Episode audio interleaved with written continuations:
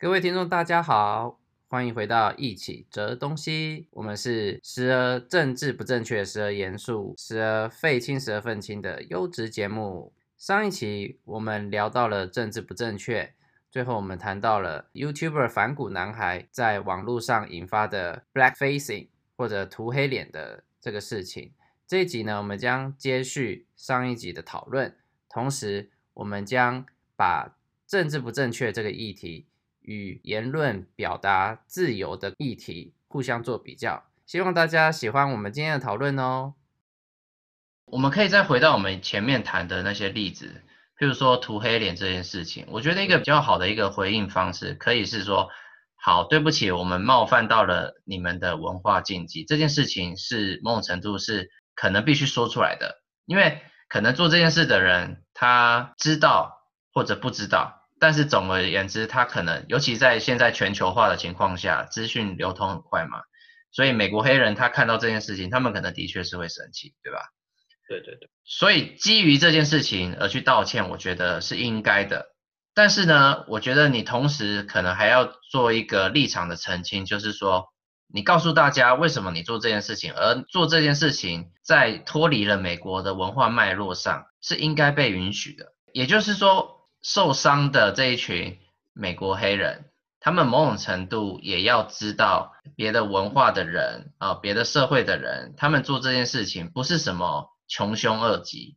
他们不是什么大坏人，因为在美国做这件这件事情真的是一个大坏人，因为如果你身为一个美国人，你知道这些东西，你你还故意要做这种事情，那你就是一个故意要挑衅嘛。但如果在别的脉文化脉络下，这些人不是故意要挑衅，他们可能是有别的意图，像刚刚我们说的，他可能是为了演戏用啊，哦，他们可能是为了好玩，他们做这些涂黑脸的事情。纵使你感到非常的不舒服，因为你被冒犯了，但你不能因为这样子去要求别人一定要去遵从你的文化规范。其实从我们刚才。谈到的这些问题呢，我又想问一个问题，就是说我似乎感觉我们现在处在一个呃政治正确或者政治不正确的规范在的战争里面嘛，全部都在说 你讲的不对，你在歧视。对，而且我似乎觉得说好像是一个政治正确爆炸的时代。对啊，这也就呃引出我的问题，就是说这种爆炸的或者说。快速增长的这个政治正确或者政治不正确的规范，会不会对我们所谓的表达自由或者言论自由这些东西有负面的，或者说更深层次的一些影响呢？我觉得多多少少会耶，你觉得呢？呃，还是要回到刚才我开始说的这个政治正确起源的脉络里，就是新左派运动。对，新左派运动以及这个保守主义对新左派的批评里，回到那个时间，就大概在八十年代。当然，那个时候新左派运动的高潮已经过去了嘛。然后，美国有一个很有名的这个保守主义的政治理论家，呃，阿兰·布鲁姆，就是呃布鲁姆，他写了一本书。那本书其实本来是有一点点偏学术性的著作，但是没想到后来成了当时的一个畅销书。那本书的名字叫《The Closing of the American Mind》，呃，中文翻译就叫《美国精神的封闭》，或者说走向封闭的美国精神。那这本书里呢，当然这个布鲁姆他没有直接批评所谓的政治正确或者政治不正确的这些规范，但是呢，他通过批评这个大学教育，就是六十年代以后在这个新左派思潮影响下的大学教育，我觉得他引出了一个政治正确或者政治不正确可能造成的伤害，就是对于大学，对于大学原本的所谓追求真理的这个初衷，或者追求某种意义上言论自由的这个初衷的一个损害。我打断一下，不好意思，大家可能会有的一个疑惑就是说，那个时候美国大学发生了什么事情呢？这个就要回溯到布鲁姆眼中的大学和当时美国大学实际情况。就是说，嗯，因为布鲁姆他是一个保守主义理论家嘛，所以他眼中的大学，他所构想的大学是，而且他是呃施特劳斯，就是 Leo Strauss 的学生。呃，大家都知道 Leo Strauss 是非常推崇所谓的博雅教育。台湾好像叫通识教育，对他们这群人眼中的大学，可能就有点像呃所谓的柏拉图或者亚里士多德学园，也就是说，一群非常有求知欲的年轻人，他们要在一个老师的带领下，而且这个老师呢必须是熟读经典，而且呢自己明白对不同人应该给予什么样的教育，就是对教育原则也非常清晰明了的这样一个老师，就是这些人要在这样一个老师的带领下去探求所谓的知识，这个是一个非常古典的大学的一个构想或者一个概念。那实际上发生的事情呢，是当时的在新左派运动的影响下呢，大学出现了一个。呃，布鲁姆称作所谓的这个民主化的一个过程。所谓民主化就是什么？按布鲁姆的批判，就是所有的人都开始坚持自由主义，然后坚持开放教育，坚持呢不仅仅坚持人与人应该是平等，而且坚也会认定观念与观念也应该平等。所以说，大学又变成了一个可以自由讲述、呃自由传播、自由讨论任何观念，而且大家会觉得观念和观念之间是没有高低的。对。所以我们可以彼此平等的倾听任何观念，那这个就是布鲁姆眼中的这个民主化的大学。那他的批判集中在什么？就是他觉得说，呃，如果我们处在一个民主化的大学之内，那我们所能得到的自然结果，而且也呼应当时新左派运动之下的大学的情况，就是说，那既然民主化嘛，所以肯定是声量最大的那群人会占优嘛。所以呢，布鲁姆就会觉得说，哎，这个时候呢，他就违背了。大学探求知识、追求知识这样的一个初衷，因为如果说声量最大人占优，那么大学就会变成主流意见的一个传声筒，在社会中占主流意见的群体，他们的声音呢就会被大学全盘接受。这样的某种意义上来说，大学就变成了一个传声筒式的东西，然后它就失去了就自己原先的那个独有的功能。所以这个是布鲁姆他的批判。然后呢，他这个批判其实当然他没有说政治正确的事情，但是。当他说这个东西的时候，他一定会对当时新左派所掀起的那个在大学内要求民主、要求招收黑人、给黑人平权啊等等，当然这些东西我们现在认为都是非常有必要的。但从布鲁姆的那个角度来看，他就觉得，呃，某种程度上这些东西，所谓的民主化大学，对于真理、对于知识这个东西，可能是一个损害。我这样听下来，我觉得有些地方有一点矛盾。我不是说你讲的矛盾，我是说。他一开始说每一个声音都是平等的，对不对？对。但是不可避免的，某一些声音人就比较多。对。所以，呃，这个时候就会出现用民主或者所谓多数决来决定我们可能要听哪一个声音，对吧？对对对。但这样子的一个方式就会跟一开始说每一个声音都是平等的相违背啊，嗯、还是是怎么样呢？他所谓这个平等是个原则性的东西，就有点像你刚才讲中立的意思。就是我们允许所有的东西在大学自由的传播、自由的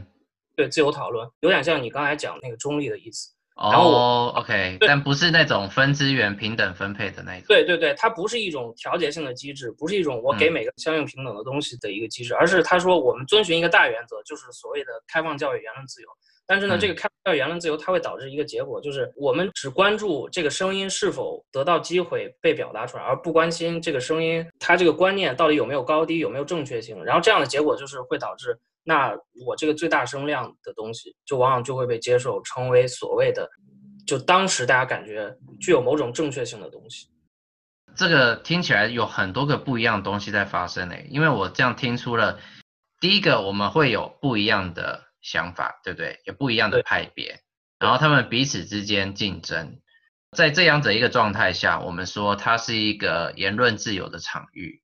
对，好，但是接下来问题来了，因为我们今天讨论的是政治正确嘛，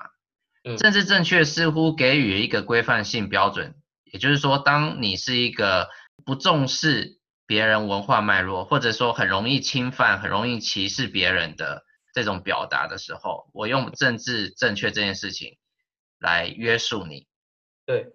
所以某一些言论跟观点，可能在政治正确的要求下，就可能会被消灭。而这个消灭，它不一定是用多数决。可是你刚刚在说这个布鲁姆的这个事情，好像是说多数决搭配的政治正确，或者说政治正确其实只是反映了多数人的意见这样子而已。而我们没有一个更好的标准，这个更好的标准可能是呼应一开始政治正确的初衷。我们没有拿一个平等或者中立的标准去要求我们多数人的意见到底是不是政治正确的意见。你刚才讲的就是布鲁姆的意思，他是觉得就是呃很多这个政治正确观念加上这个其实都假的，通过这个民主的多数决，然后悄悄地潜入了大学，然后败坏了我们对知识的追求。嗯、对，他是想要说这个东西。布鲁姆所谓的保守主义呢，他应该是讲的其实是所有的观念并不一定都是一样的正确或者一样的好的，他会觉得可能有一些观念或者有一些观点是天然的要优于其他观点。但是呢，在这个民主化大学和这个政治正确这些东西的冲击下呢，嗯，我们就会放弃对于哪些是好的或者哪些是正确的这个问题的追问，然后我们就只会听 OK 占最大声量的那个东西。而在布鲁姆所谈论的这个占最大声量的东西，恰恰就是新左派以及他们所发明的那个政治正确这个东西。OK，所以他等于是在批评说，多数意见假政治正确之名来压迫所谓的少数言论。而不是用所谓的真理的观念来跟少数言论做对决。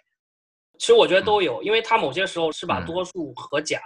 对应在一起的。嗯、对，所以这个就是典型美国保守主义的脉络，嗯、就他们会把多数和假的东西非常隐秘的联系在一起。不过我还有另外一个不一样的看法，或者说有一些人，有一些人他会说政治正确或政治不正确这件事情，他会伤害言论自由。因为当我们在说政治正确，它是来自于某个文化常模的时候，他们就反映的是某一个族群的他们的可能是道德立场也好啊，或者社会见解啊。嗯，那当你用某一群人的见解来规范其他人的时候，那其他人的见解就会被压迫，或者说他没有办法做适当的表达。嗯，那这个时候。可能会有两个状况，第一个是因为这些人可能真的是都是歧视的人，好了，他们都是一群真的是讲干话呀，然后非常歧视跟他不一样的人。如果他们都是这一群人，哦，我们可以说他们的言论被管束是有某种程度的合理性。嗯，好，但是。纵使这一件事情是对的，也就是说，纵使这一群被管束的这一群人，他们是歧视的也好啊，他们是一群所谓 道德败坏分子也好，嗯，在很多情况下，这一群人，他们可能他们的声音跟他们的道德败坏不一定是同样的事情。嗯，我举一个例子，譬如说，当我们在讨论全球化的受害者，好了。假设是某一个，譬如说在欧美这边，他们会说全球化受害者里面有一部分是所谓的白人劳工阶级或者白人低薪阶级。确实有很多白人低薪阶级的人，他们就是非常歧视的人，他们也是那种见不得呃外籍移民越来越好的人，就他们非常善于嫉妒，他们善于嫉妒，他们又充满歧视。这些都是真的，但是如果我们因为他们这一些道德败坏的部分，而忽略了他们如何被全球化给压迫，或者说他们是成为全球化的一个受害者，嗯，如果我们因为他们的道德品性而忽略了他们社经地位的被迫害的话，那显然不是一件好事情。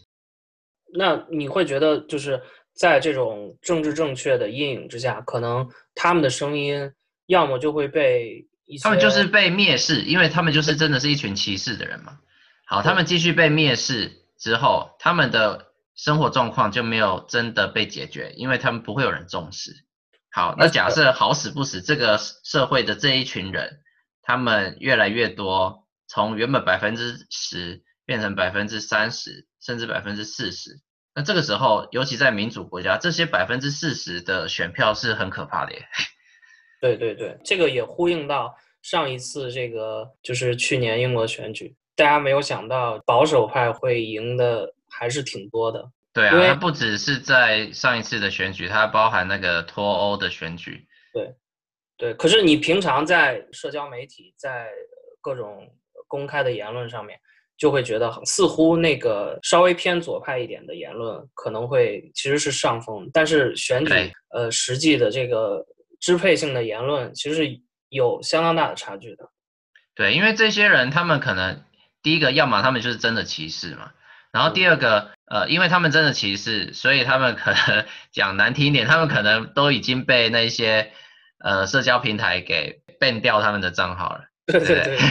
所以这这一群人可能你就听不到他的声音了。哦，那另另外一群人，他们可能不是歧视，但是他们的立场是偏保守的。那他看到网络上大部分的人都是讲求政治正确啊，或者进步派那些左派的人，他们看到大部分的言论都是这个啊，他们也就觉得那我就不要讲话，讲话讲了没意思，就是被你们骂而已。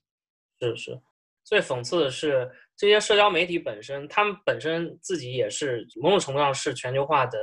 很大的受益者。对，关于这个政治正确可能造成的一些呃冲突，或我们刚才只是。呃，讨论到了这个政治正确对于表达自由，或者对于某种程度上大学去追求它那个初始初衷的影响，嗯，你还有没有关于这个政治正确其他方面的影响？比如说它可能造成这种更大程度上的冲突啊，或者对立这些东西。有，我觉得如果我们太讲求政治正确，有时候会有一种自我审查的感觉。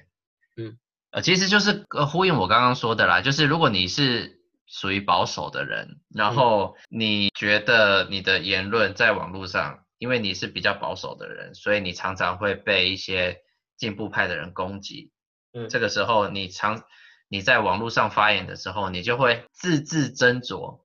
不敢真的把你的意见表达出来。嗯，那我觉得这个东西，这个真的就是所谓的自我审查嘛，对不对？你你害怕得罪这一群所谓进步派人士。所以你不敢把你自己真正的意见表达出来。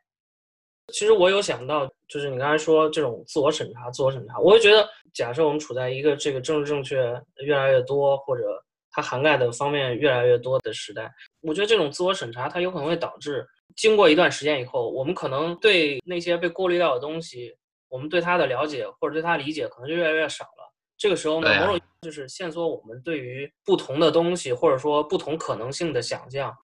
当我们审查，就是自我审查、自我筛查，把那些东西都排除掉的话，然后一天两天，随着时间的推移，可能我们后来就产生了某种遗忘，然后那个东西就被我们过滤掉。这个自我审查最后可能会导致这样一种状况，就是我们对其他的一些可能性，对其他一些东西根本就失去了对它的了解或者记忆。然后呢，我们可能会因为政治正确往往和主流的声量会联系在一起。那最后可能会导致，就是我们这种自由思考会被限缩。我觉得最可怕的政治正确，如果太泛滥的话，最可怕的其实是你会自己以为你是多数。对对对，就像我们刚刚一直在讨论的这一些非常要求政治正确的人，然后自己觉得自己是非常进步的这一群人，哦，他们往往也是发言最踊跃的一群人。嗯，所以你可能去搜寻大众媒体哦，你也是非常容易看到。这群人的发言，哦，你好像就觉得这个社会大部分的人都是这个样子，嗯，但是如果今天大多数的人他不是这个样子，但同时他们又因为政治正确的要求而不想要在公众媒体上面发言，那这个时候就会呃，对于未来的政治发展会非常的不好，不好的原因是他会非常的不确定，因为你不确定这一群。不表达意见的多数人，他们心中或者说他们接下来做的决定是一个非常报复性的决定，还是说他们接下来就会，譬如说在民主制度下，他们就会乱选人，对，他们就会选一个非常极端的人。其实那个美国总统 Donald Trump 就是在这样的一个脉络下被选出来的。对，因为川普他经常呼吁所谓的这个沉默的大多数。对，因为其实我觉得有一部分支持 Donald Trump 的人，他不一定真的支持 Donald Trump，但是他非常讨厌另外一边。